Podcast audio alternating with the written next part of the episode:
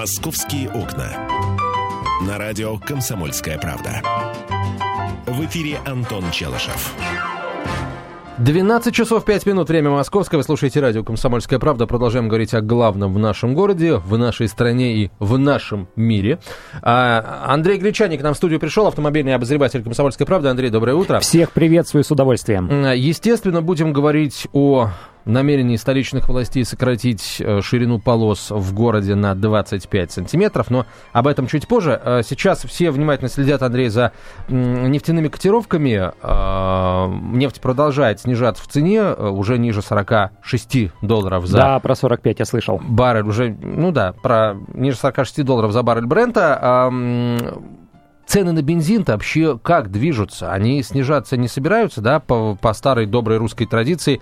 Не, цены на бензин по-прежнему не снижаются на фоне дешевеющей нефти? Нет, они у нас не снижаются. Они, кстати, снижаются в США, и в США они снижаются настолько, что э, выросли продажи новых автомобилей, и возвращается интерес к громадным вот этим монструозным пикапам. Американцы же они любили вот эти вот грузовики, там э, Ford F-150, вот такие вот. Э, и возвращается действительно эта тяга Коллега, тут коллега приехал из Исландии, северная страна, дорогущая невероятно, где э, литр бензина в пересчете на наши деньги стоит примерно 100 рублей. Он говорит, у них тоже бензин подешевел вот э, на волне снижения мировых цен на нефть. У нас и история немножко другая. У нас 65% стоимости каждого литра топлива э, это налоги, сборы, акцизы и тому подобные вещи. Поэтому собственно, составляющая добычи нефти, она минимальная в стоимости бензина, поэтому он у нас не зависит никак. Более того, у нас нефтяные компании говорят, коль скоро мы э, при реализации нефти на иностранных рынках теряем деньги, потому что там нефть подешевела, то нам нужно компенсировать эти потери здесь на внутреннем рынке при продаже бензина э, гражданам. Поэтому он у нас э, не дешевеет, а наоборот есть м- предпосылки его подорожанию. И это не единственная предпосылка, кстати. Э, у нас же растут акцизы, и кроме того, у нас с 1 января текущего 2015 года э, перешли на стандарт Евро-4 топлива. Теперь э, оборот топлива ниже стандарта Евро-4 в Российской Федерации запрещен. Производить его запрещено и продавать, соответственно, запрещено. Естественно, авто, э, заводы, которые занимаются нефтепереработкой, должны были уже перевооружиться. Их никто не обязывает к этому, но их подталкивают к этому акцизами.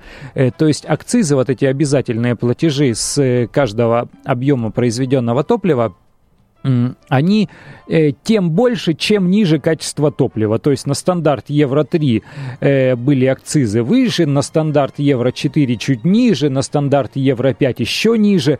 Э, вот этими акцизами государство подталкивало нефтеперерабатывающие предприятия к тому, чтобы перевооружаться и делать более качественный бензин там стандарта Евро-5, например. Сейчас вот Евро-4 это минимум. Сейчас мы небольшую паузу сделаем, Андрей, в обсуждении столичных новостей, потому что, как известно, сегодня в Страсбурге в здании Европарламента парламента должен пройти митинг, организованный правозащитной группой «За мир» на Донбассе. А, сейчас а, в Страсбурге работает специальный корреспондент «Комсомольской правды» Дарья Асламова. Она на прямой связи со студией. Даша, добрый день. А, добрый день. Я вот, к сожалению, только прибыла, только вышла с поезда в Страсбург. Так что пока еще ситуацию не могу рассказать. А, могу лишь сообщить, что происходит в Париже, откуда я уезжала. Вот э, ситуация такова, что ну, идет такое, скажем так, а, некоторая эйфория начинает спадать, вот эта эйфория всеобщего единения, люди начинают задавать себе вопросы, что это было. А, появились различные а, в интернете появились, например, такие вещи, как не я Шарли, а я Ахмед. Я Ахмед, тот мертвый полицейский, над чьей религией смеялся Шарли. И я погиб ради того, чтобы они могли посмеяться надо мной. Люди подписываются уже под именем Я Ахмед. Также э, началось дикое завинчивание гаек. Уже стало ясно, что со всякой свободой слова будет покончено, потому что власти призывают а, к тому же, к чему не призывали после 11 сентября в Америке, а, принятие неких патриотических актов, которые должны будут защищать от террора. Это значит контроль над интернетом, это контроль над прессой, А, уже арестован парень, на его посадили на 6 лет, который крикнул просто за «Здравствует Калашников» на улице. А после этих слов он был арестован немедленно, его посадили на 6 месяцев и штраф 800 евро. А, такая же ситуация с, комик, э, с комиком, если не ошибаюсь, фамилия Танандия, я могу сейчас ошибиться с его фамилией, а, который написал у себя в Фейсбуке «Я Шарли Кулибали». А, это вот э, террорист, который захватил заложников в кошерном магазине. Он написал это в Фейсбуке, этот комик. Но смеяться в этом, в этом городе теперь можно только над тем, что разрешено смеяться. Смеяться может только Шарли. А, и сейчас прокуратура возбудила уголовное дело против комика, считая, что это является поддержкой терроризму, хотя Фейсбук это частное пространство, он не призывал к убийству, он не призывал к насилию. А, я вот буквально три, три дня назад спорила с, э, с известным французским философом Марком Халтером, и он мне твердил, ну в чем проблема? А, мы защищаем свободу слова, можно смеяться над чем хочешь. Я спросила, хорошо, а есть какие-то вещи, над которыми смеяться нельзя? Он говорит, нет таких вещей. Я вот хорошо, вы евреи, вам будет приятно, если будут смеяться над Холокостом или жертвами Холокоста? Да пусть смеются, это все равно это свобода слова. На самом деле это далеко не так, потому что а, а, за это немедленно, например, человек может попасть в суд то есть смеяться можно только над теми, кто ну, наиболее беззащитен сейчас. Это католики и христиане. Я уже говорила о том, что католики 35 раз подавали в суд на Шарле Бдо и ни разу его не выиграли. А, и э, суд признал, что они не имеют никаких оснований быть обиженными, и их религиозные чувства никак не задеты. Так что во Франции начинается ситуация а, очень сходная с американской ситуацией. Уже а, газеты выходят с надписью «Это наше 11 сентября», это, значит, это наш вызов, и мы значит, должны на него ответить самыми жесткими методами, что говорит о том, что свобода во Франции скоро будет просто прикрыта. Даш, а что подразумевается, вот, может быть, не говорится э, вот открыто, что подразумевается под этими жесткими методами? Участие французских войск в войне с исламским государством или что-то другое? Да, уже пошли разговор о том, что мы должны жестко ответить, мы должны послать... Э, мы не, давайте не забывать тот факт, что именно в день а, когда произошла атака на Шарли, а, французский флот выдвинулся а, в сторону Персидского залива с целью принять участие в войне. И все говорят, что это так удачно совпавший, совпавший факт, потому что Франция бы возмутилась. А тут Франции просто заткнули рот, потому что это считается это патриотический долг мы должны послать наш солдат, наш флот, мы должны помогать, мы должны участвовать в войне, мы говорили о Либии, которую, мол, тоже нужно Йемен, мы должны вмешаться. То есть это идет такая подготовка общественного мнения к новой войне, к новой, я бы сказала, это неоколонизация, подготовка к новой неоколонизации. Да, спасибо тебе большое. Мы ждем твоих репортажей от здания Европарламента в Страсбурге, где сегодня должен состояться митинг в защиту мира на Донбассе. Специальный корреспондент «Комсомольской правды» Дарья Асламова работает во Франции, сегодня она в Страсбурге. Московские окна. Здравствуйте, я Елена Ханга. Приглашаю вас обсудить актуальные и злободневные темы, которым нельзя дать однозначной оценки. Мы ищем ответы на спорные вопросы вместе с экспертами и звездами в программе «В поисках истины». Звоните нам в прямой эфир на радио «Комсомольская правда» каждый вторник в 21 час по московскому времени. «Московские окна» на радио «Комсомольская правда». В эфире Антон Челышев. Вот те и голова профессора Доуэля Андрей Гречаник, автомобильный да. обозреватель «Комсомольской правды». Прямо перепахало. Знаешь, я вспоминаю школьные годы, когда забываешь дневник, а учитель говорит, э, а где дневник? Дома забыл, а голову ты не забыл, а здесь, ну, сердце забыл. Нормальное дело. Да, тут на новогодние праздники была история, в Польше оперировали девушку, э, операция на мозге была, она неожиданно проснулась и начала задавать вопросы. Боли не чувствовала. В общем, все закончилось благополучно, но после операции, э, в общем, в больнице проходит э, расследование на предмет э, того, нормально ли был дан наркоз для этой операции. Вот такая история. А, продолжаем говорить э, об автомобилях в Москве. Итак, давай официально перейдем к э, э, сужению полос да, в, на московских дорогах. Об этом сегодня издание m24.ru э, написало. И, э, собственно, сказать, что это совсем новая новая история. Мы, конечно, не можем. Да не впервые уже говорят, безусловно, об этом. Просто э, у нас все, что касается организации дорожного движения, оформления дорог, проезжей части, прилегающей части, дорожных знаков, разметки, все это описывается в специальных ГОСТах. И все это должны при оборудовании, строительстве, реконструкции, ремонте делать в соответствии с требованиями вот этих государственных стандартов. И гаишники должны тоже контролировать соответствие. Э, но вот эти ГОСТы зачастую, они уходят корнями в какие-то 60-е там годы прошлого столетия, когда не было такого количества автомобилей, когда автомобили были другими, когда скорости были другими, когда технологии были другими. И сейчас э, пытаются постепенно и долгое время, ну, просто не вдумывались, ну, должна быть вот такой ширина э, полосы на дороге, на проезжей части, да и бог с ней, должна быть вот такая длина парковочного места, да и хорошо. Э, в какое-то время стали обращать внимание, по мере того, как на дорогах становилось все теснее, теснее, теснее, теснее, стали обращать внимание, да, может быть, нам укоротить вот эти парковочные места, коль скоро мы создаем э, зону платной парковки, парковки, ведь э, каждый метр парковочного пространства на одном парковочном месте, э, если суммировать там 5-6 парковочных мест, это еще одно парковочное место, это, соответственно, еще какие-то деньги в час в виде платежа и так далее, и количество машин, которые встанут на эти места. То же самое и с шириной полосы. Сейчас э, на московских дорогах ширина полосы 3,5 метра. Э, чтобы понимать, машина с учетом боковых зеркал заднего вида ну, средняя такая, средних размеров, это метр восемьдесят, два метра. Ну, вот большой внедорожник это два метра с зеркалами. Три с половиной это значит запас еще в полтора метра, по 75 сантиметров слева и справа. Это достаточно большое расстояние.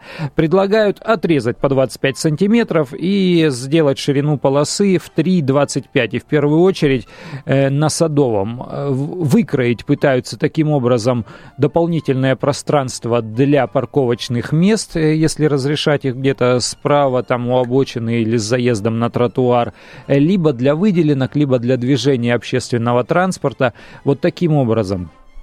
С одной стороны, это хорошо э, ну, не должно быть вот так вольготно на дорогах, э, когда на самом деле настолько тесно. Э, более того, если учитывать там европейский опыт где-нибудь в Испании или в Италии, кто бывал и ездил по тем дорогам, там-то совсем тесно, там прям зеркало к зеркалу едут машины, и там вот этого громадного количества большущих внедорожников тоже нет, там машинки-то маленькие. Э, второй момент – у нас зачастую так щедро нарисуют полосу для движения. Вот на, недалеко от нас третья транспортная внешняя сторона на севере. Э, там в правой полосе можно ехать двум машинам рядышком совершенно спокойно. Более того, правила дорожного движения у нас не запрещают движение бок о бок двух транспортных средств по одной полосе. И люди, естественно, втыкаются. И тут уже кто наглее. Э, кто-то скромный, может быть, кто-то тихий, кто-то не очень уверенный в себе водитель. Э, у, он жмется, он пытается держаться в полосе, кто-то другой, кто понаглее, у кого машина помощнее, кто, кто спешит больше, он пытается надавить и выдавливает вот этого, и начинаются вот эти, вот эта вот борьба внутри одной полосы, а кто-то, может быть, вообще две полосы занимает и едет, пропуская пунктирную линию разметки э, между колесами и, и думает, куда ему левее или правее ткнуться, чтобы быстрее проехать.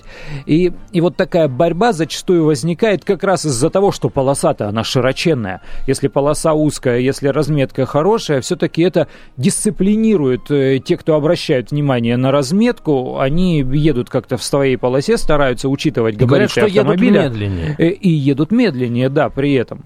А, у нас есть возможность э, пообщаться с руководителем рабочей группы по инфраструктурному развитию и строительству Общественной палаты России Игорем Ковпаком. Он на прямой связи со студией. Игорь Викторович, здравствуйте. Э, здравствуйте. Как вам идея столичных властей э, не просто сократить вот ширину полос в Москве, но и, в общем, внести изменения в ГОСТы для того, чтобы это можно было делать в любом регионе России, вообще везде повсеместно? Это правильная мера мера своевременная, количество транспорта растет. Э, конечно, снизится интенсивность движения, но и снизится количество пробок. Но самое главное, что А, эта мера стимулирует население к покупке малогабаритного и малолитражного транспорта. И все-таки транспорт станет для нас э, не средством роскоши, а все-таки средством передвижения, потому что русский человек традиционно любит большие машины с э, большими двигателями, с выхлопами и так далее, которые вот э, э, загромождают, по сути, город. И парковочных мест становится меньше, и движение очень плотное, интенсивное. И абсолютно согласен с тем, что ширина полос по некоторым магистралям у нас э, довольно достаточно для того, чтобы э, их сузить. А достаточно э, из двух полос, в принципе, если сделать три полосы, то плотно транспорт медленно может аккуратно двигаться, и ничего в этом страшного нет. Игорь Ильич, то есть вы считаете, что если полосы будут уже, то э, водители будут вынуждены ехать аккуратнее, и как бы э, наш менталитет, ну, здесь не сыграет никакой роли, да, у нас есть много на дорогах водителей, которые считают, что они лучше других. Вот э, мы эту проблему тоже решим, вы полагаете? Э, ну, в какой-то части, да, и, ну, менталитет. Ничего страшного, значит, будет перестраиваться менталитет. Когда-то мы, мы ведь у нас был менталитет не пристегиваться за рулем. Но Верно. Э, с этим поборолись. Я думаю, что с этим поборемся. Будем аккуратнее ездить. Спасибо, Будем Игорь Ильич. Спасибо большое. Игорь Ковпак был на прямой связи со студией, руководитель рабочей группы по инфраструктурному развитию и строительству Общественной палаты Российской Федерации. Андрей, я полагаю, что пришло время у самих водителей спросить. Конечно. А, как как вы, уважаемые водители, эм, отреагируете, что ли, на сужение полос в Москве? Вот с 3,20, с 3,50 до 3,25. Хотя уже сейчас, э, говорят, в Москве есть полосы шириной от 3 до 3 метров 30 сантиметров. Вот на мосту Победы, в частности, на Ленинградке, на Русаковской эстакаде, да, на, на третьем транспортном кольце. На Алтуфьевском шоссе э, появились суженные полосы, на Тверской уже они есть, и на Новом Арбате. Что касается э, Алтуфьевского шоссе, то, как напоминает М24.ру, когда там организовали выделенку, скорость машин снизилась. В итоге из трех широких полос сделали четыре узкие, и движение на магистрали восстановилось. А, Татьяна, здравствуйте. А, здравствуйте. Вы знаете, я не против сужения, скорее за. А, потому что это и снизит э, скоростной режим. А, единственное, знаете, вот э, ваш эксперт только что сказал, что вот у нас привыкли а, русские люди к машинам с мощными двигателями и э, большие машины. Вы понимаете, вот у меня, например, необходимость в большой машине, потому что у меня трое детей, при этом двигатель маленький, два с половиной турбодизель. То есть это как бы, ну, не, не супер какой-то мощный автомобиль. Я бы еще, знаете, бы за что проголосовала. За что? А, за, за то, чтобы убрать а, вот эти вот а, полосы безопасности, которые, так называемые, по которым ездят, а, ездят машины с мигалками, вот в частности, Кутузовский проспект, а, там другие какие-то большие магистрали, а, вот, э, и поставить там отбойники, как на том же Алтуфьевском шоссе, э, и безопасно, и, в общем-то, дополнительное место будет э, для автомобилей. Вот над этим тоже надо подумать, а то что-то как-то нас все щемят, щемят, жмут, автомобилистов. А вот там э, синие вот эти вот мигалки, они как-то вот живут вольготно. Давайте их тоже щемить. Спасибо. Спасибо, да, спасибо вам большое. А, итак, друзья, а, мы продолжим принимать ваши телефонные звонки а, сразу после короткой рекламы и выпуска новостей. Кстати, смс-ки тоже присылайте, уважаемые водители. Так, полосы в Москве хотят сузить на 25 сантиметров каждую в среднем, да, и ширина полос в среднем в Москве будет не 3,5 метра, а 3 метра 25 сантиметров. Такие поправки в ГОСТы готовит Центр организации дорожного движения Москвы, сообщил Вадим Юрьев, глава ЦОДД. А, по его словам, сужение полос позволит организовать на дорогах выделенки для общественного транспорта, дополнительные парковки, ну и в конце концов просто увеличить а, количество полос на дороге, чтобы машины, вот как это произошло на Алтуфьевском шоссе, а, худо-бедно поехали на этих дорогах. Ваше мнение сразу после выпуска новостей. Вы слушаете «Комсомольскую правду». Оставайтесь с нами. «Московские окна». Темы, о которых говорят. Небанальные точки зрения – мнения и факты. А еще хорошая провокация. Губин Live. Каждый вторник, четверг и пятницу после шести вечера по московскому времени на радио «Комсомольская правда». «Московские окна». На радио «Комсомольская правда». В эфире Антон Челышев. И Андрей Гречаник, автомобильный обозреватель «Комсомольской правды». Говорим о намерении столичных властей, э, и в частности Центра организации дорожного движения, внести изменения в ГОСТы и сократить ширину полос с 3,5 до, э, э, метров да, до 3 метров 25 сантиметров. Э, узкие полосы в Москве. Заставит ли это столичных водителей соблюдать разметку и скоростной режим? Ведь э, ну, в теории узкие полосы – должны э, побуждать водителей к тому, чтобы снижать скорость, потому что повороты всяческие, знаешь, это... Да, если ты склонен соблюдать э, рядность и вообще обращаешь внимание на разметку, потому что на самом деле есть большое количество автомобилистов, которые едут не по разметке, а туда, куда им нужно, или туда, куда глаза глядят. Если нужно из левого ряда перестроиться вправо и повернуть направо, то он сделает именно так.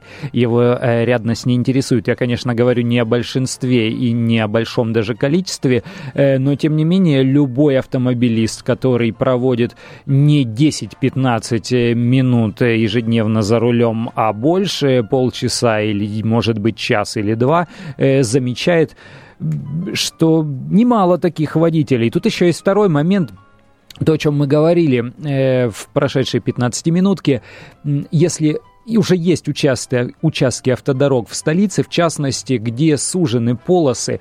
Я не раз обращал внимание на то, что на Ленинградке в левом э, ряду, в левой полосе, там, где есть металлический отбойник, э, это когда въезжаешь только в столицу, проехал Химки, Машины зачастую едут немедленнее, но автомобилист старается держаться подальше от отбойника. Там место еще, вагон войдет, метра полтора выдерживает э, боковой интервал э, от отбойника, потому что, видимо, железяку он эту э, боится гораздо сильнее, чем едущие справа машины, поэтому он наезжает правыми колесами на пунктирную линию разметки, а от железяки слева держится подальше. То же самое в тоннеле, в том же в Лефортовском. Э, держит боковой интервал в метр-полтора э, от стены слева для того, чтобы, не дай бог, ее не зацепить, хотя там места, ну, действительно очень много. Э, в то же самое время правый бок подставляют практически под автомобили,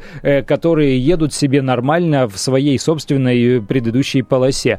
Вот, вот это такой сложный момент. Не так уж сильно обращают внимание водители, к сожалению, очень часто на рядность, на вот эту разметку. И хочется спросить э, у вас, э, радиослушатели, как вы считаете, дисциплинирует ли сужение полосы автомобилистов? Будут ли соблюдать разметку?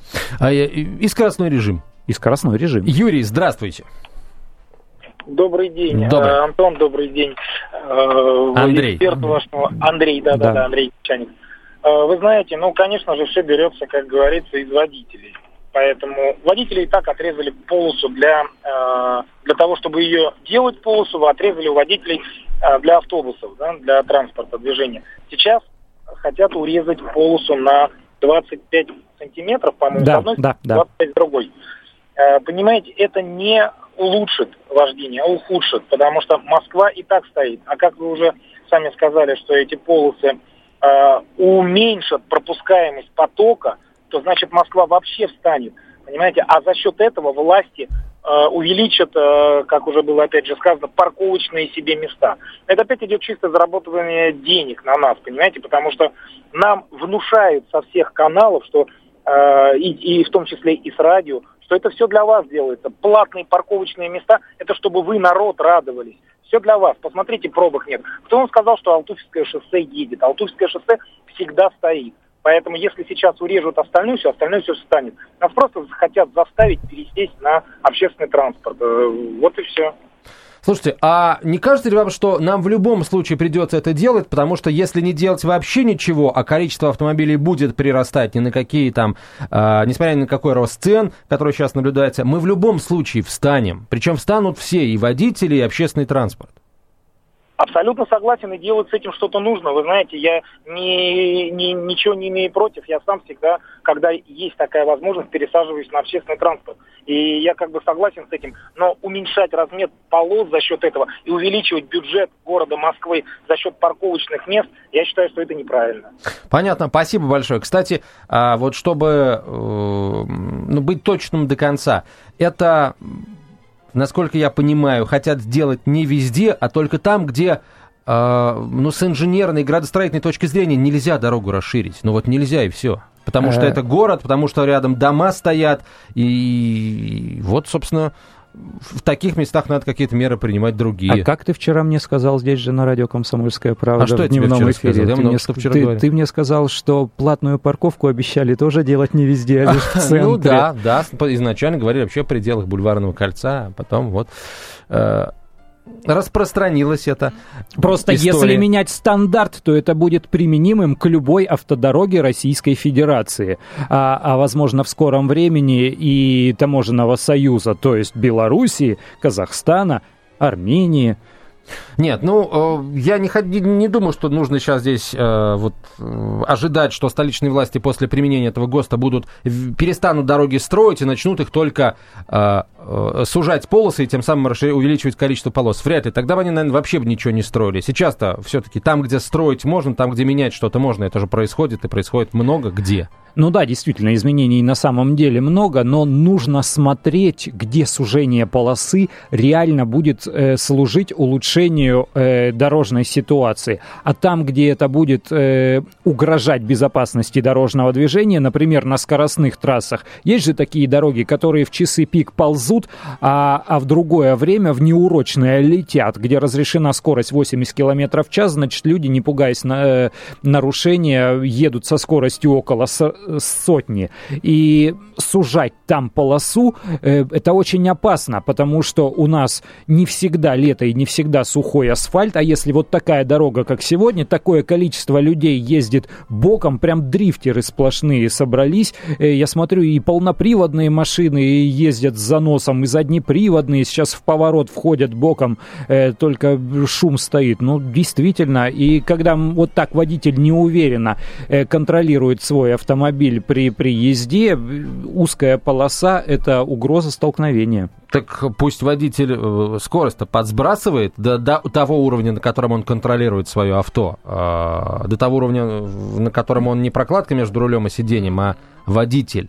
Вот тогда и не будет никакого риска. Андрей, давай попробуем э, вот прямую провести, если получится. Да, у нас мы вчера говорили о возможном введении, появлении в Москве камер, которые будут фиксировать выезд на встречу, э, не на встречку, выезд, э, пересечение стоп-линии на светофоре или не пропуск пешехода. Сегодня у нас сужение полос.